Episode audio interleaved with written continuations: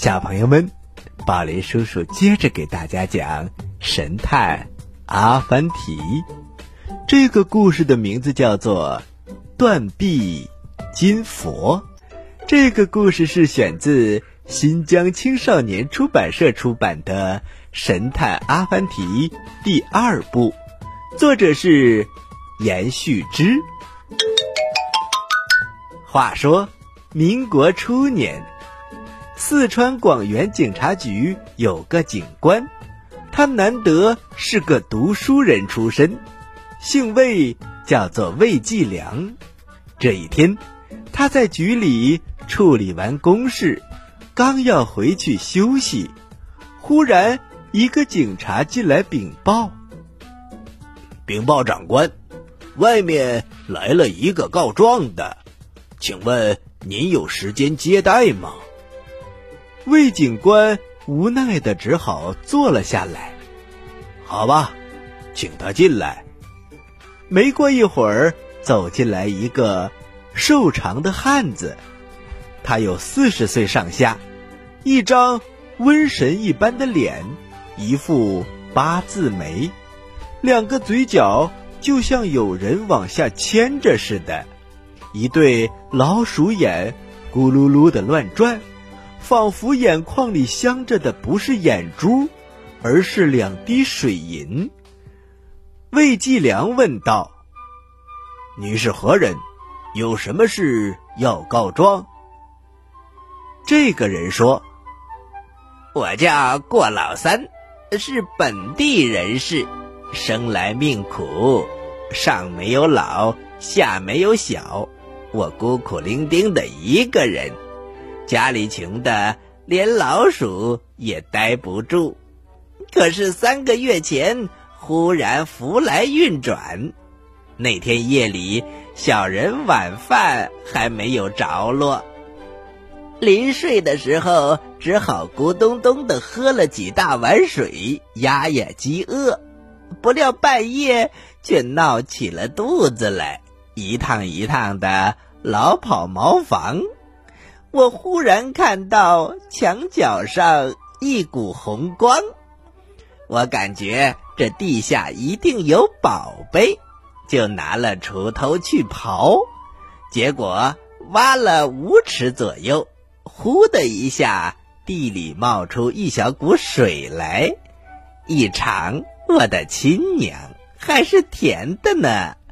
再往下挖一尺，咯噔一声响。我才想挖到什么东西了，刨出来一看，原来是一尊纯金的佛像。魏警官打断了他：“有多少分量？”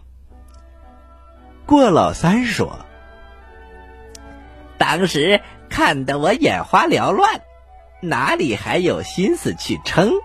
嗯。”大概有拳头这么大，总共有三五斤重吧，黄腾腾的，我见了恨不得一口把它吞了。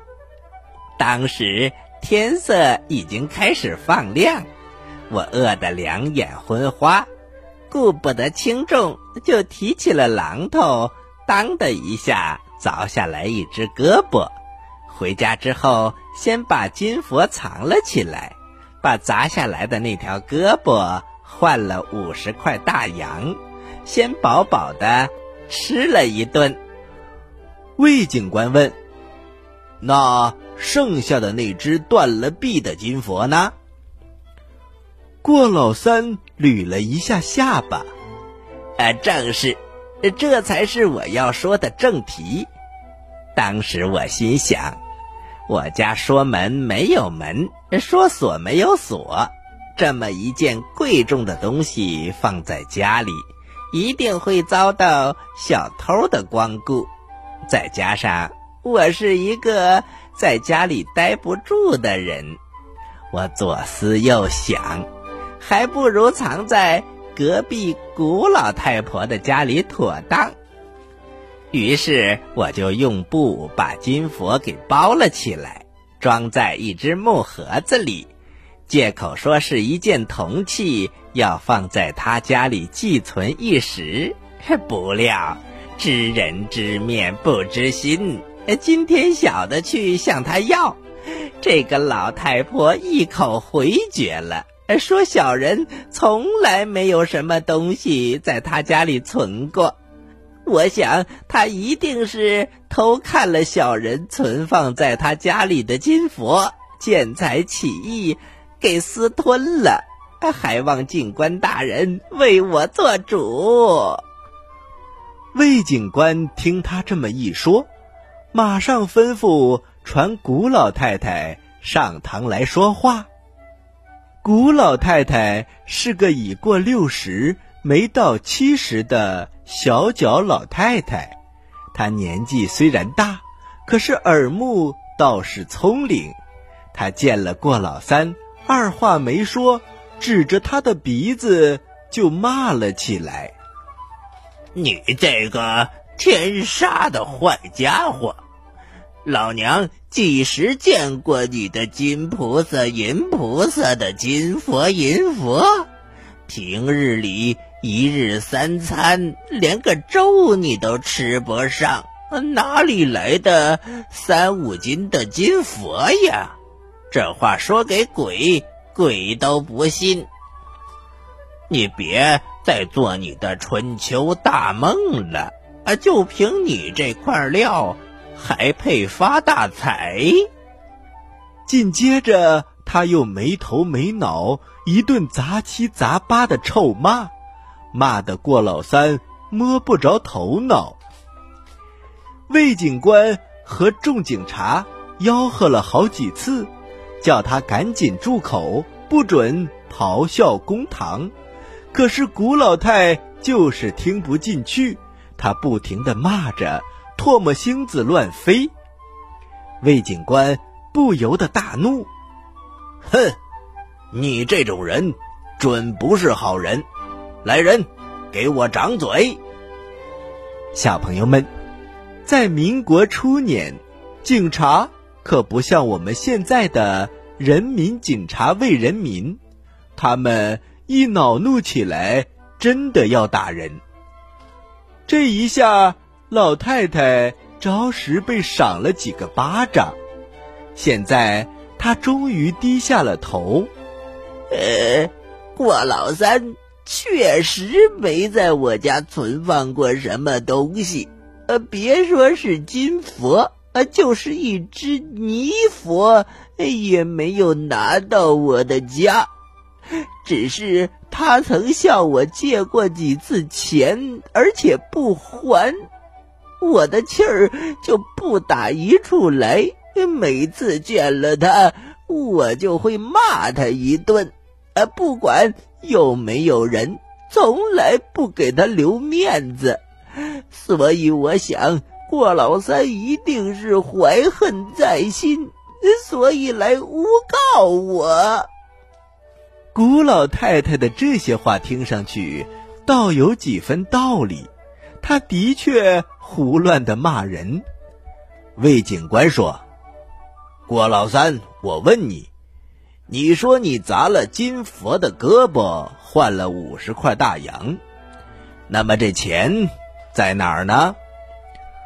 郭老三低下头，瞟了一眼魏警官，他小声的说：“呃，我这个人从小好赌，兜兜里有几个钱就忍不住，呃，不出三天，已经输了个精光，这才去找古老太婆要回我的东西。”这话听上去也有道理。一时间，魏警官竟然辨不出是非曲直，只好把古老太太收了监，等以后再说。第二天一早，牢头程多来报，说古老太已经良心发现，承认自己确实私吞过过老三的金佛。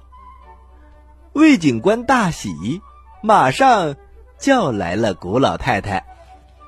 只见古老太太双眼红肿，神情萎靡，魏警官看了一眼旁边的牢头，牢头陈多尔在魏警官的耳边悄声地说：“昨晚这老婆子不知道好歹，竟敢开口骂起了牢里的兄弟们，兄弟们教训了他一顿。”魏警官点点头，朗声的问：“古老太。”我看你年纪大的份上，也不为难你，只要你说出过老三的金佛藏在何处，交还给他，我们马上放你回去。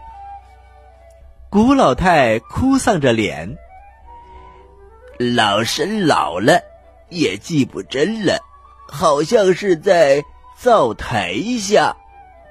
半天以后，派去起赃的警察回来了。说灶下水也泼了，地也挖了，别说金佛，就是一个泥佛也没有挖着。魏警官又去问古老太，古老太哭了起来：“我就这么一条老命，你们要拿去就拿去好了，我真的没有金佛，要不……”你们到我的床下找找看。警察又去他家里找，这次屋里屋外到处泼了水，水在地上流来流去，只有一处往下渗。他们辛辛苦苦挖了半天，却是一个老鼠洞，气得一伙警察哇哇大叫。也正好在这一天，阿凡提来到了这里。他是受巴中警察局长之托，给这位魏警官捎点东西。魏继良心里正在烦恼，一听说阿凡提来了，哎呀，这可来了大救星！他马上问他这个案子该怎么办。阿凡提点头说：“啊哈。”就让我见识一下这个骂人的高手老太太吧。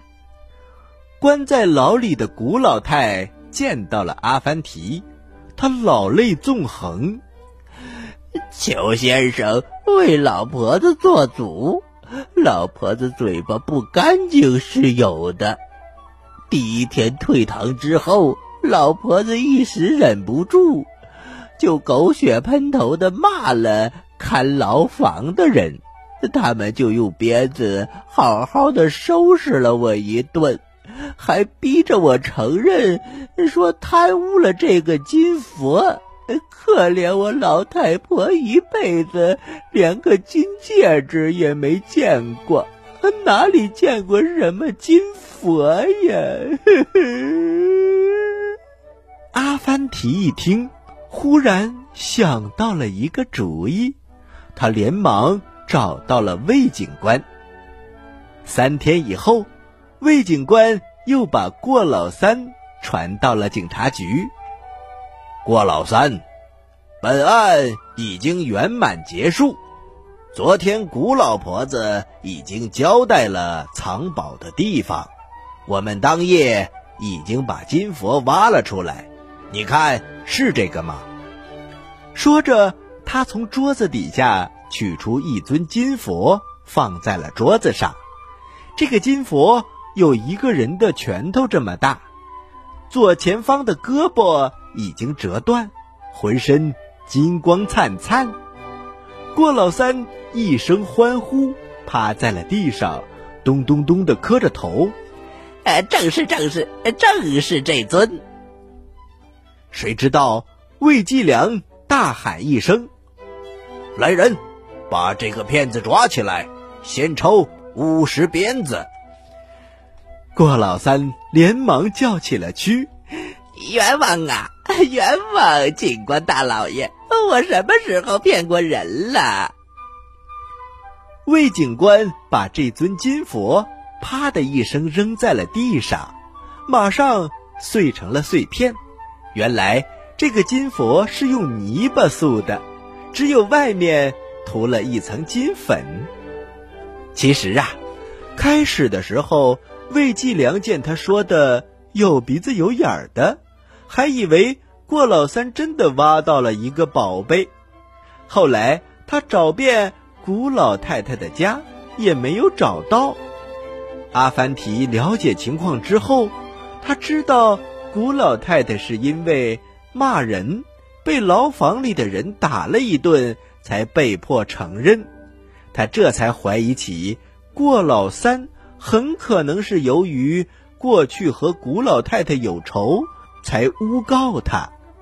于是他让魏继良根据过老三描述的绘制了一个假的金佛，然后用泥巴塑了一个金光闪闪的金佛，果然一举破案。